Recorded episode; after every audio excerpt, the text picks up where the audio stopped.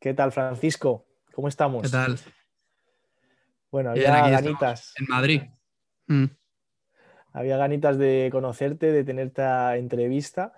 Eh, os presento a Francisco. Francisco eh, tiene 20 años, es un TikToker que, bueno, pues toda la afluencia de, bueno, con 20 años es muy, muy exitoso a nivel profesional. Y yo le conocí porque dije, hostia, ¿qué hace este chavalín hablando tan bien de negocios en TikTok con un setup tan bien puesto? Digo, digo, eh, yo creía que es más que tenía muchos más años por cómo hablaba, por la coherencia que transmitía. Y las personas exitosas ves que sobre todo transmiten eh, muchísima coherencia, ¿no? Entonces, lo que a mí no me era coherente es, joder, ¿cómo siendo tan joven transmite tanta coherencia, tiene tanta disciplina, tan claro dónde va? Y digo, claro, eh, por eso es exitoso, ¿no? Pero, pero es raro conocer a, a alguien tan joven, mm, pues con una claridad eh, tan, tan profunda en, en temas de, de empresa y, bueno, teniendo a clientes que le pagan al mes eh, 15.000 euros, o sea, hemos estado hablando anteriormente, o sea, es una persona muy, muy, muy potente para la edad que tiene. O sea, no me quiero imaginar cuando tenga mi edad, que tengo 27, cuando tenga 30, ya tendrá tres empresas facturando millones al año. Y yo ahora quiero Ah. preguntar a Francisco, ¿quién eres tú? Porque yo te he presentado como yo te conozco, pero ¿cómo te defines Mm. tú? Pues a ver, eh, desde empecé, como te he dicho antes, empecé con esto del emprendimiento sin saber muy bien por qué, pues hará ya cinco años o así, cinco o seis años.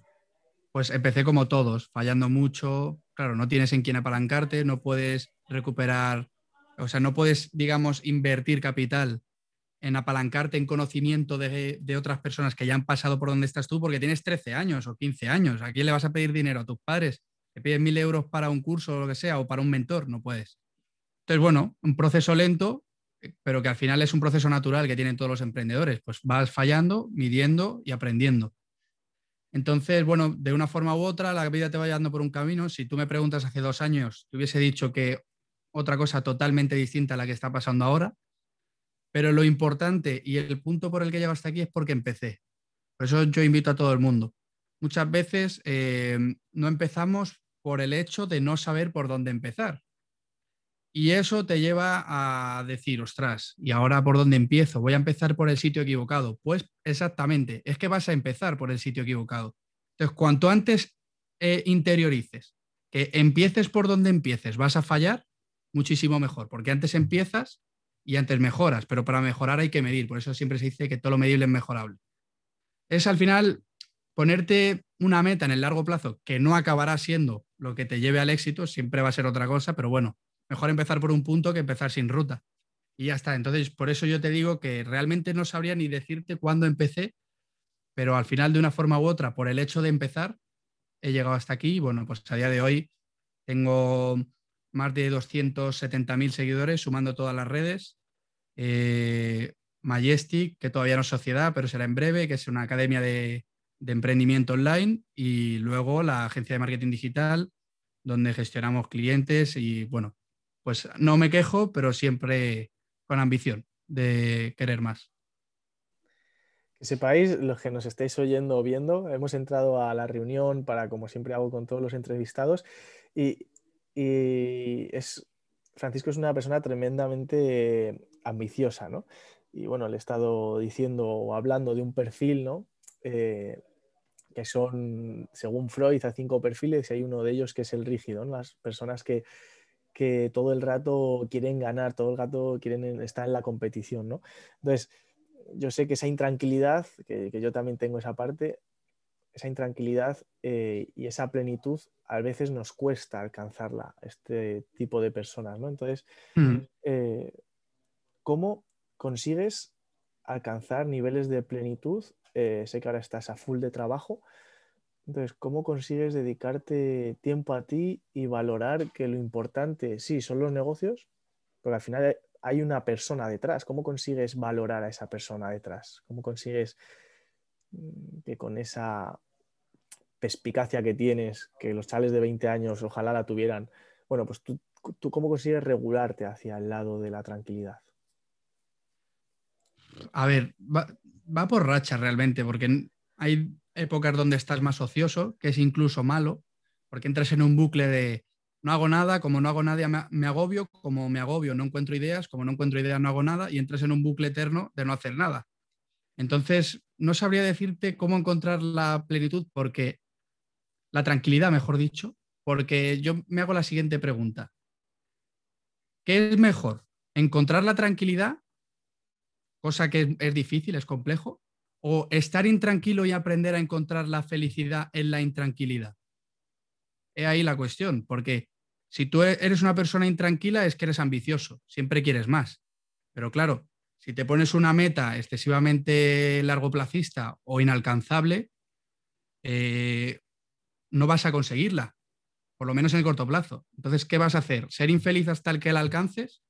Por eso yo no creo que la meta sea ni estar tranquila ni ser infeliz hasta que alcances tu meta, sino aprender a ser feliz estando intranquilo hasta que alcances la meta. Y luego si la alcanzas, pues eso que te llevas. Es por eso que no sé, entre estar tranquilo y no estar tranquilo, prefiero no estar tranquilo, sinceramente. O sea, prefiero tener cosas que hacer y estar innovando, pensando y que el día no me dé. Lo que pasa es que lo que no puedes hacer, que es lo que me está pasando, es empezar a estar infeliz por no tener tranquilidad, sino encontrar la felicidad en la intranquilidad. Y es lo complejo, porque claro, y es lo que te decía antes, ¿no? Yo creo que la única metodología para eso es aprender a encontrar eh, la felicidad en el esfuerzo y saber que tú lo estás haciendo con un fin que es ser fiel a tus valores e intentar aportar algo a una comunidad. Entonces creo que es la única opción. Yo diría eso. Es, muy interesante. Yo, por ejemplo, eh, bueno, el año pasado estaba trabajando 35 horas por cuenta ajena y luego encima emprendía y los fines de semana. Entonces fue un año, pues, cuando tú arrancas un proyecto, bastante heavy, ¿no?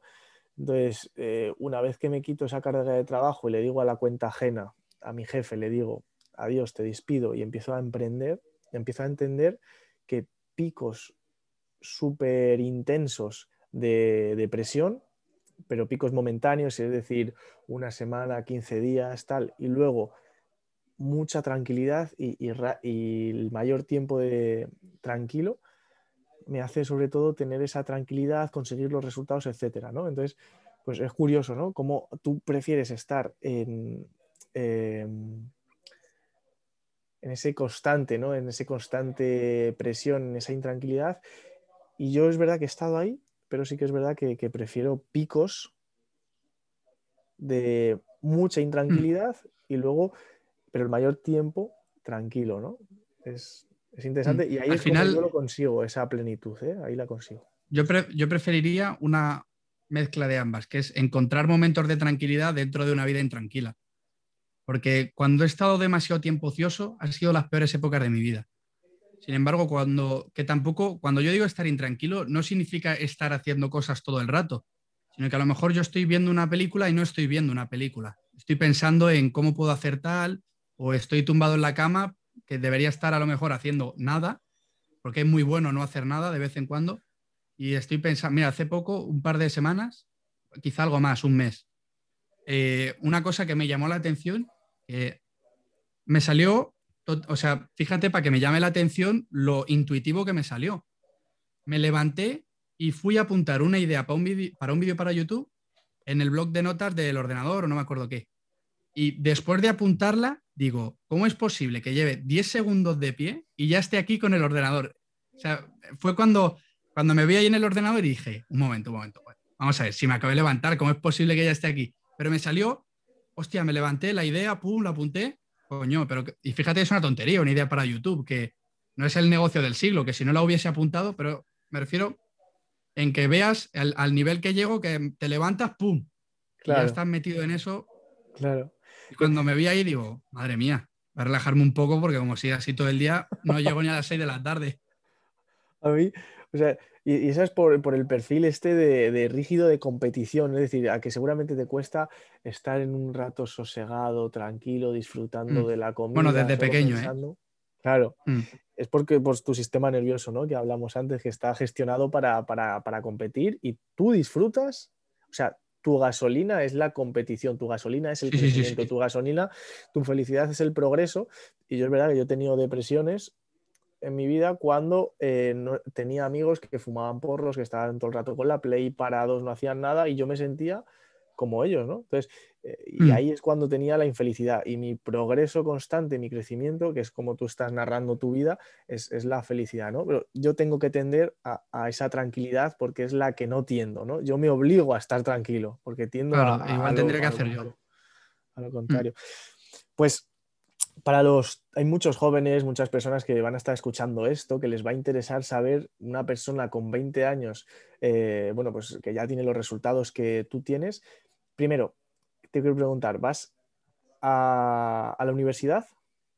No, ¿No? Vale. estudié marketing y comercio y luego eh, estudié SEM, que fue donde me saqué las dos certificaciones Blueprint de Facebook.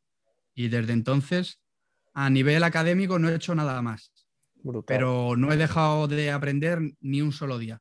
Brutal. ¿Cuánto, estáis, ¿Cuánto está facturando al año? Uf, al año. Aprox. Pues a ver, eh, con las tiendas de dropshipping, el cierre del ejercicio 2020, pero también es verdad que veníamos de un año muy bueno el anterior, fueron como 230.000 de facturación. Con, con eh, la academia, que era solo por aquel entonces el Dropshipping Ad Master, que ahora es el Facebook Ads Mastery, pero bueno, un curso para que te hagas una idea. Eh, fueron treinta y pocos mil. Eso sí que era a nivel beneficio, porcentualmente mucho más beneficioso que el e-commerce. Y luego con la agencia la empezamos en ¿Cuánto has dicho? 30 finales. Sí, 300. treinta y poco. Porque ahí meto en academia, meto eh, cursos, eh, asesorías y el club. Que el club eh, fue algo que iniciamos los últimos tres meses del año. Que fue también cuando empezamos la agencia. Porque la agencia había tenido vaivenes, pero cuando ya despegué en TikTok, que había una época que subía, llegué a subir incluso 14.000 seguidores en un día, reales, ¿eh? puro orgánico, 14.000 seguidores en un día. Y ahí fue cuando la gente me demandaba, oye, ¿puedes hacerme esto? Y dije, ahora sí es el momento. Qué Y bueno. ahí fue, pues, no sé, tenemos de facturación, eh, que eso, eso es lo que nos falta declarar a nivel sociedad. Y son, depende del mes, pero vamos, m- 23.000, si no recuerdo mal, 23.700 hoy. Mira, no sé si, ah, pero se va a ver al revés. Mira, hoy hemos cerrado otro cliente, no sé si se va a ver, yo lo intento, pero bueno, si no se ve, mira, no sé si se va a ver o no. Bueno, si no te lo leo, es est- este mensaje verde Sí, que pone, eh, bueno, le paso ahí, los gastos de gestión del primer mes masiva son 1.052, o sea, son 1.000 más al mes y poco a poco. Pero lo, sobre todo lo bueno es que nada de lo que he hecho ¿Mm? he tenido que venderlo. La gente ha venido a reclamármelo. Eso es buenísimo para las empresas, un consejo para la gente. O sea, no, yo nunca he llamado a empresas, oye, ¿quieres que te hagamos email marketing? Me- he gastado mi tiempo, en vez de llamar, en crecer y en, cre- en- en generar una marca, personal en este caso, que la gente me perciba como una autoridad dentro de un nicho y luego que vengan a demandarme eh, los servicios. esto, Creo que es, esto un- es más eficiente. Esto es súper importante, esto es súper, es que lo que estás diciendo eh, es, brutal y cuando se empieza, bueno, tú claro, ya tienes un recorrido de cinco años o entonces esto es como ligar, ¿no? Es decir, tú a- tienes que conseguir eh, pues casi, no vas a decir en la primera cita te quiero o, en la primera conversación que tienes me voy a casar, eh, casi que a lo mejor no le das ni un beso, ¿no? Pero vas a conseguir que, que se ligue esa persona, quiera verte más, quiera estar más tiempo y en el querer estar más tiempo es cuando ya si le haces una propuesta, ¿no? Y entonces esto es la hostia porque ahora mismo están muchísimos emprendedores, muchísimas personas eh, queriendo vender a cascoporro, eh, en vez de tener una marca lo que hacen es directamente venta y entonces claro, lo que ocurre es que quemas, quemas al cliente, ¿no? Quemas a las personas. Entonces es, es brutal esta parte, nosotros también la, la estamos utilizando. Y, y, mi pregunta ahora es, eh, pues, ¿cómo se llega a, siendo tan joven? Eh, pues mucha gente se va a creer que tienes que tener una carrera, tienes que tener no sé qué. Eh, ¿Cómo se llega a tener eh, esos resultados siendo joven?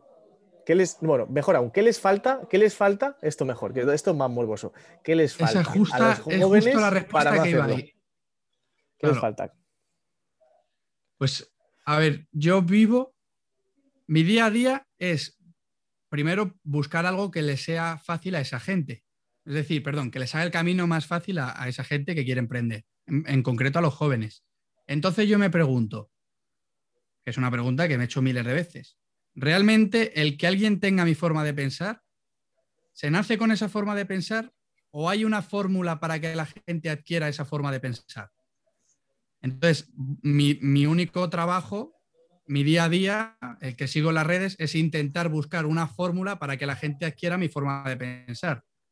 Así muy resumido, a grosso modo.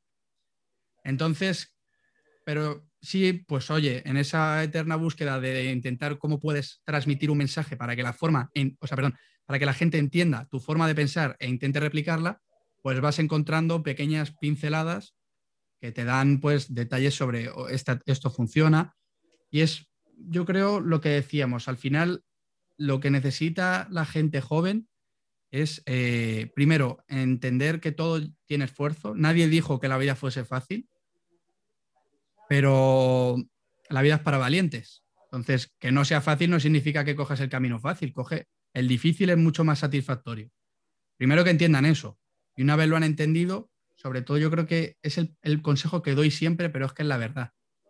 Empieza, ya está, es que no hay más, es empezar. Mucha gente, porque ¿cuántos ya fuera del emprendimiento? ¿Cuánta gente no hay que su pasión es eh, vender armónicas en India? Por ejemplo. Pues oye, si es tu pasión, ¿qué pasa? Como es difícil no lo haces, coño, tampoco hace falta que lo hagan mañana. Que mañana ya estés allí con tu chiringuito de armónicas montado allí en la plaza de India, que la que sea pero mañana sí que puedes informarte a lo mejor de cuánto vale un vuelo a India. Al día siguiente puedes mirar si allí hay demanda de, ¿sabes? Entonces, ibas a decir, y luego vas a buscar el vuelo y vas a decir, ah, mierda, pero he buscado un vuelo ya, pero me he dado cuenta de que ahora las armónicas en este vuelo no las admiten, hay que pasarlas a la... No se pueden meter en cabina. Tendría que haber empezado por aprender eso. Pero claro, como nunca sabes cuál es el punto por el que hay que empezar, escoge uno y ponte a ello. Y poco a poco irás viendo, hostia, pues eh, me acabo de dar cuenta que esto es así. Pues eh, entonces, como esto es así, tengo que hacer tal cosa. Pero hasta que no empieces, sea el que sea, ¿eh? no hablo de emprendimiento. Ir al gimnasio, ir a... Como nunca lo vas a hacer bien a la primera, cuanto antes lo interiorices, muchísimo mejor. Y, ahora lo, que... Porque esto suena fácil. Entonces, yo sé, al final, bueno, estudio bastante la, psicología, la psique, eh, para que las personas, bueno, entiendan muchísimo más sobre salud, profundicen más y al final personas obesas, cómo conseguir que una persona que no se ha movido en su vida, que lo mantenga, ¿no? Entonces, cuando lo cuento de esa forma que lo has contado, pues está bien, pero ¿cómo empezar? ¿no? Y el cómo empezar, quiero ir a la parte del entorno. ¿Cómo ves ¿Cuál fue tu entorno? Tú tenías, ¿qué hablabas en tu entorno cuando empezaste? Eh, familiar, amigos, ¿a qué te refieres exactamente? Todo, todo. O sea, ¿cómo era mi entorno el momento en el, en el que empecé? Sí, y, qué entorno te potenció, ¿Qué, y, si te potenció el entorno.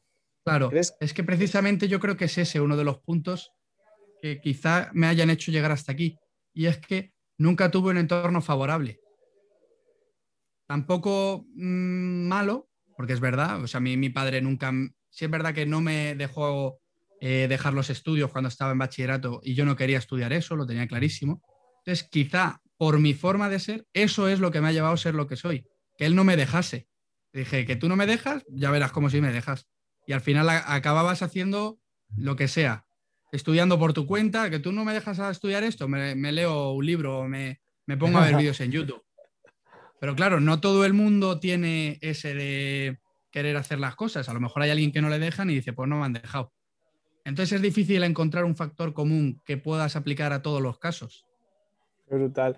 ¿Y cómo, eh, qué, entorno tuviste para que, pues para empezar, para empezar en toda esta corriente? ¿Te empapaste de de chavales emprendedores o tu padre empezó a emprender contigo y eso te motivó más? Pues al principio Eh, yo creo que siempre ha sido, a ver, mi padre siempre, sobre todo mi padre, mi madre también, pero me han motivado mucho porque quizá por talento, no lo, jamás lo sabré, ¿no? Pero digamos que nunca he tenido eh, dificultad, perdón, para hacer casi nada. Siempre que he querido hacer algo, he tardado más o menos, pero lo he hecho, siempre. Y pues al final ellos te motivaban, te ostras, si eso lo has hecho tú, no jodas, y pues te van motivando, vas queriendo hacer más. Y sobre todo, yo creo que lo principal, lo primordial, es lo que has dicho tú, eh, tener referencias de gente muchísimo más exitosa que tú. Cuando empiezas, yo siempre le digo, un consejo para toda la gente, una de las preguntas que más recibo casi siempre es cómo mantener la motivación. Me lo hacen muchísimo en los directos. Y eh, a mí también me gustaría encontrar una fórmula secreta, como para todo, pero como en la mayoría de casos no existe, el consejo que le daría a todo el mundo es que llene sus redes sociales de gente que tenga la vida que él quiere tener dentro de 30 años, o de 20 o de 10. Entonces, cuando tú entras a las redes sociales, un día que se te había olvidado tu meta, porque pasa, estás, te da por, eh, de manera temporal por otra cosa, otro hobby, y se te olvida tu meta principal de manera temporal. Pero eso te vuelve a meter dentro de tu ruta, digamos. Es como, ostras, mira este cabrón, ya te, ya te has vuelto a meter. ¿has visto lo que ha hecho este? Tal, lo y ya si te relacionas encima con gente con la que puedas compartir esos, esas inquietudes, pues ya apaga y vámonos, muchísimo mejor. Qué brutal, qué brutal.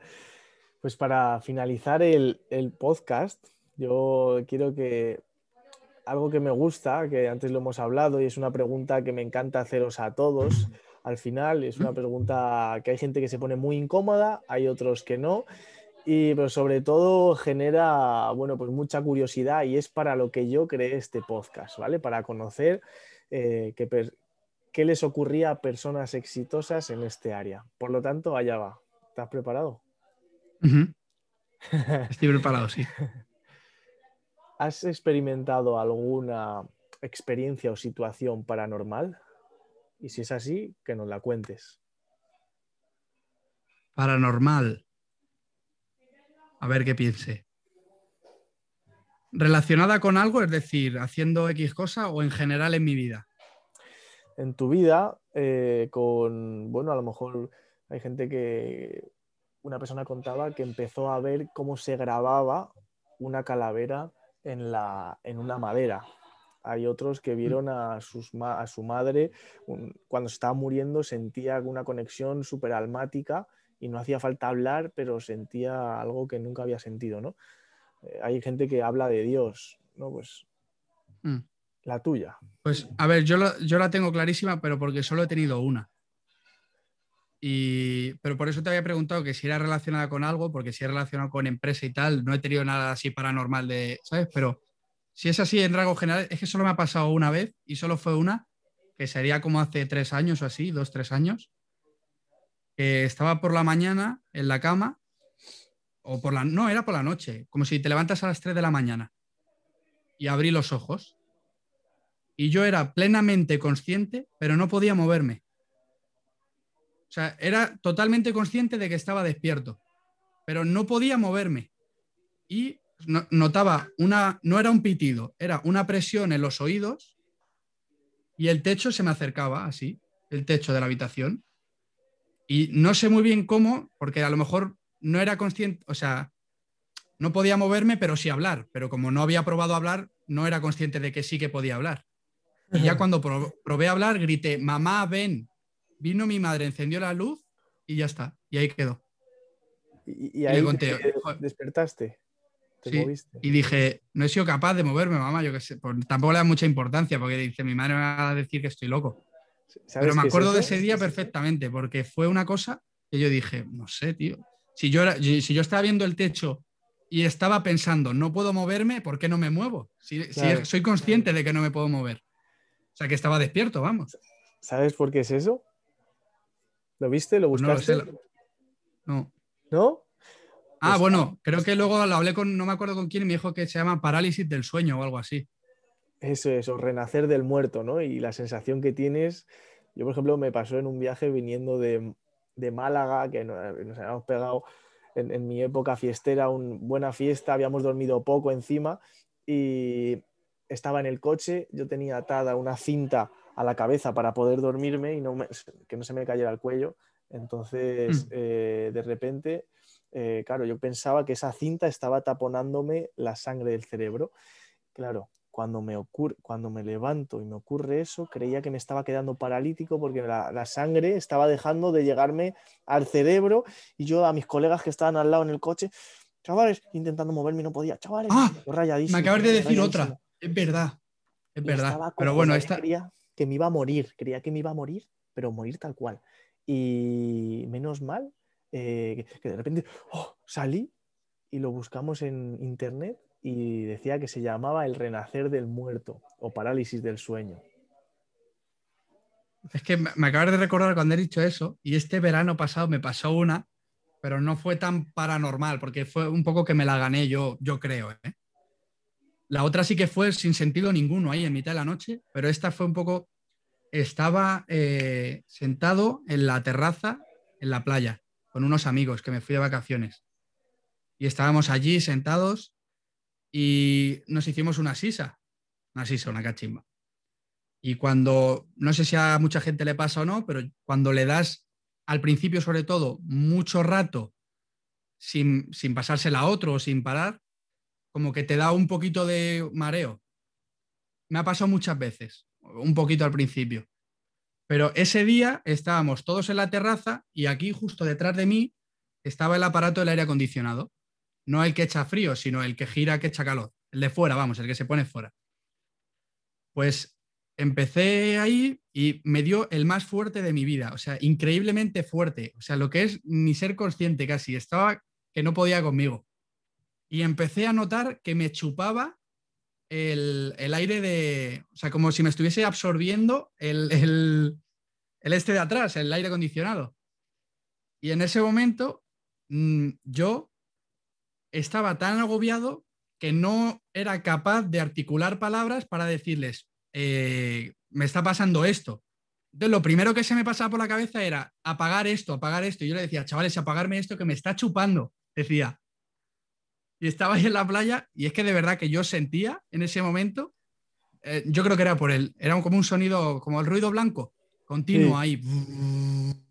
Entonces, entre eso y que me dio ahí, dije, madre mía, esto me está absorbiendo y yo ahí súper agobiado por la situación, digo, no se me pasa, no se me pasa. Y yo, ¿podéis apagar esto? No sé qué. Era solo tabaco, ¿no? Sí, era solo tabaco. De hecho, ni, ni, bebo ni fumo, nada. Solo sisa. Y droga muchísimo menos, claro. Qué bien. Bueno, eh, la sisa es tabaco, ¿eh? Tiene nicotina. Sí, sí, sí, sí. Pero digo que no, no es algo de hábitos. De hecho, ah, es que solo lo hago si estoy con gente. Si no estoy con gente, nunca lo hago. Qué bien. O sea, a lo mejor es una vez cada dos semanas o algo así social, ¿no? Mm. Pues para cerramos con, me encanta que siempre, bueno, pues vosotros en este transcurso que nos hemos conocido un poquito, pues ahora yo he preguntado y me encanta que cerremos con una pregunta de ti, Fran, hacia mí. Vale. A ver, yo lo tengo claro, pero porque casi siempre cuando alguien, cuando he hecho entrevistas o algo, siempre me gusta aprovecharme de la situación también para aprender yo algo y luego que la gente seguro que va a aprender también. Y es eh, como casi siempre en rasgos generales. Luego cuando sea más mayor tendré que cambiar la pregunta, pero hasta el día de hoy la gente que me entrevista siempre es más mayor que yo. Entonces yo siempre le digo lo mismo, es, ¿qué tres consejos le darías a alguien de 20 años? En vistas de tu situación, claro. Porque si, si, fuese ciclista le dirías, pues cómprate la mejor bici, eh, tal, pero relacionado con el mundo empresarial, claro. Si tú pudiese volver a tener 20 años, ¿qué tres cosas te dirías? Si yo volviese a tener 20 años, pues, tendrías que haber gastado más tiempo en tal. O eh, no busques socios con estas características porque te va a ir mal, ¿sabes? Ese tipo de. Vale. Vale. Pues a nivel empresarial, eh, sobre todo, a ver, un segundito, ¿vale? Voy a cerrar la puerta que me la han dejado abierta. Ok.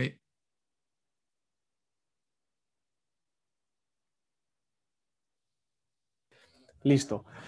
Al final a mí me gusta concentrarme también. Esta parte de rígido que tengo tiene que estar todo perfecto. Que pues tres preguntas tres respuestas. Sí, tres, consejos, tres.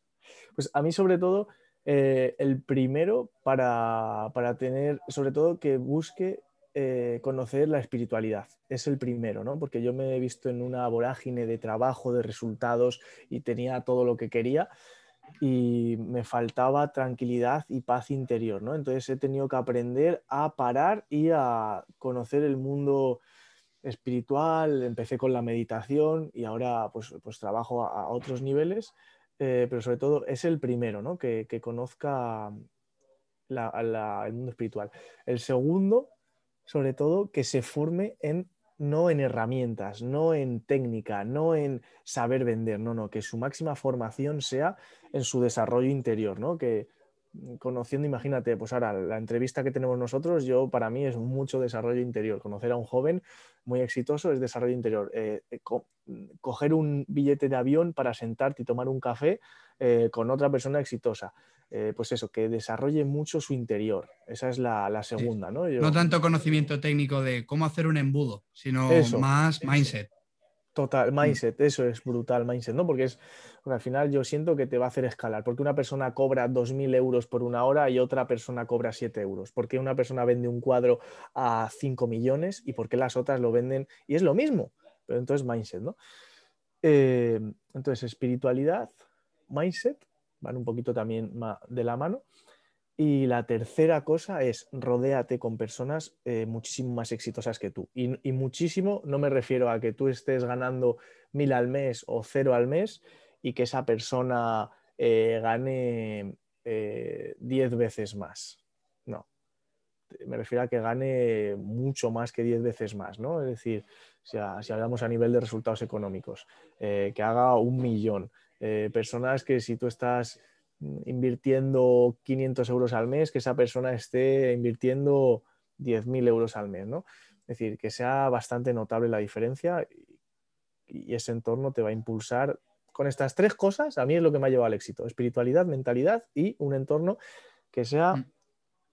brutal.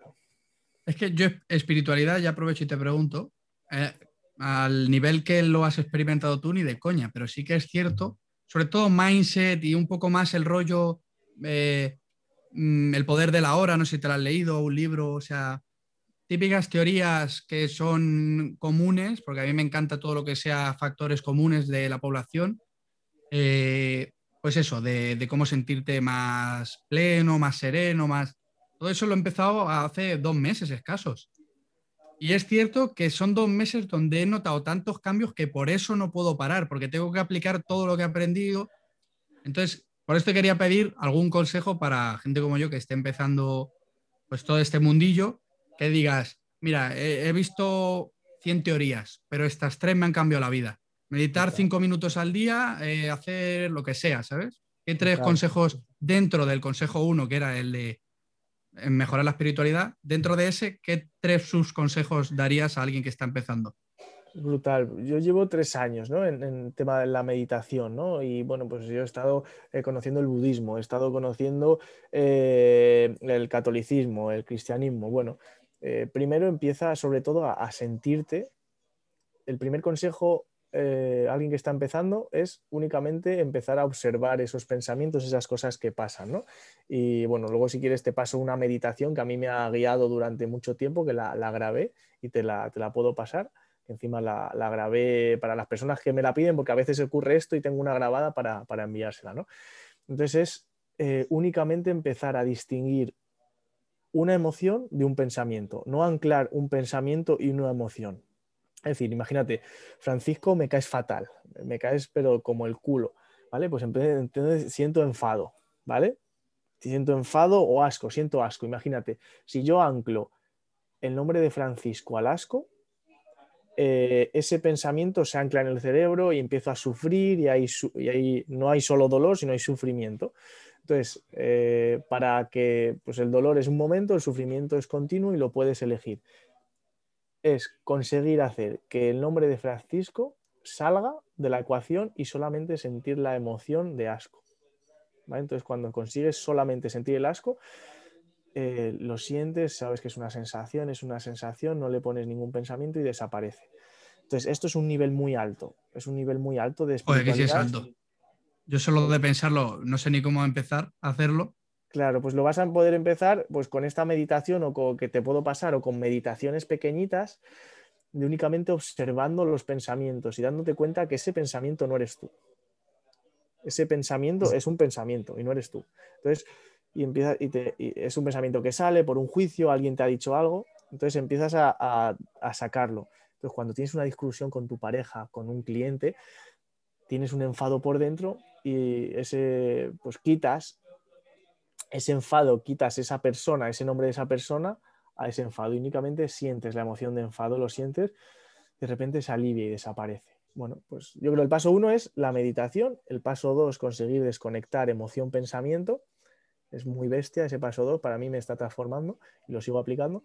Y el paso tres es eh, ponerle dirección clara a esa espiritualidad. Es decir, pues hay gente que va a muerte con el budismo, hay gente que va a muerte con el cristianismo, hay gente que va a muerte, pues cuando tú pones una dirección clara a unos principios es mucho más poderoso. ¿Vale? Mm. Entonces, eso es, eso es lo, más potente. Hay gente que se queda en, ah, me gusta una cosa de Alá, me gusta una cosa de Buda. No, no, ahí no hay claridad y en esa ambigüedad va a haber dolor. ¿vale? Entonces, cuando tú haces una dirección y seleccionas un tipo de espiritualidad, la que sea, es decir, hay gente que, prefiere, eh, defiende a muerte el fumar marihuana. Bueno, pues esa persona es exitosa porque hay congruencia en defender a muerte. pues, entonces esa es la, tercera, la tercera parte, ¿no? La primera medita, la segunda desvincula un pensamiento de otro y la tercera elige un tipo de espiritualidad concreta. Y eso te da muchísimo mm. poder. Eso es para mí. Yo así de lo, de lo poco que, claro, imagino que es nivel básico, pero a mí, ah, cuando lo leí, dije, hostia, pues si lo piensas, y es lo que tú dices. Es verdad que los mayores crecimientos se notan cuando descubres este tipo de cosas, no cómo hacer email marketing o cómo hacer SEO. A lo mejor cómo hacer SEO en títulos de YouTube, eso es temporal, pero ese conocimiento que tú aprendes te cambia tu forma de pensar hasta que te mueras, o sea, es mucho más potente. Y fue que, bueno, yo lo cuento porque a mí me parece la hostia, lo mismo a la gente le parece una mierda, pero eh, era que no eres consciente, o mejor dicho, no solucionas un problema hasta que no interiorizas que solo tú y solo tú eres el culpable de que ese problema haya sucedido.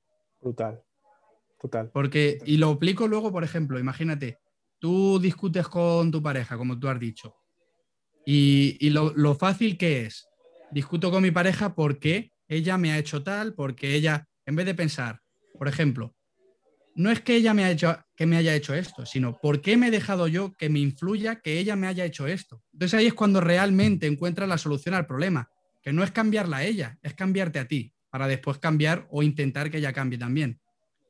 Entonces no es tanto el pensar, hostia, eh, por ejemplo, no es que a mí me han hecho así, porque ahí le estás echando la culpa al otro, que es lo fácil, lo que el cerebro hace de manera fácil es, ¿por qué me he dejado yo hacerme así por esta persona? Cuando cambias la pregunta y la formulas de siempre, de, forma que siempre seas tú el culpable, es cuando encuentras la solución. Y es verdad, leí la teoría y me pareció y dije, hostia. Y más, culpable, y, encima si cambiamos la palabra culpable pues soy el responsable, es mucho más poderoso a nivel de tranquilidad. Por ejemplo, hay gente, yo mm.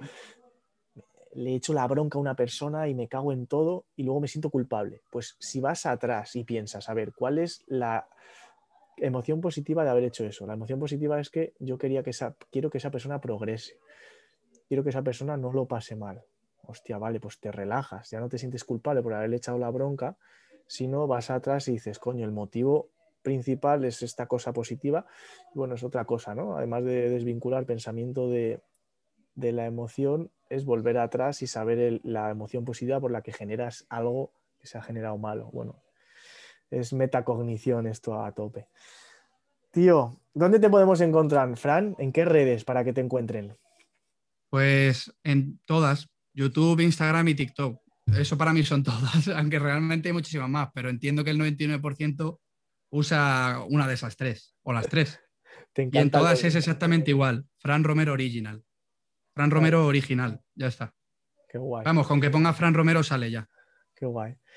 Pues ha sido un placer. Hasta aquí el capítulo 10, creo que es en el que estamos ya. y nos veremos en siguientes. Este hombre, la verdad, que va a aportar una barbaridad a, a la juventud española, es una verdadera locura. Muchas gracias, Fran. Nada, a ti. Muchísimas gracias. Y a todos los que están oyendo también. Buen día.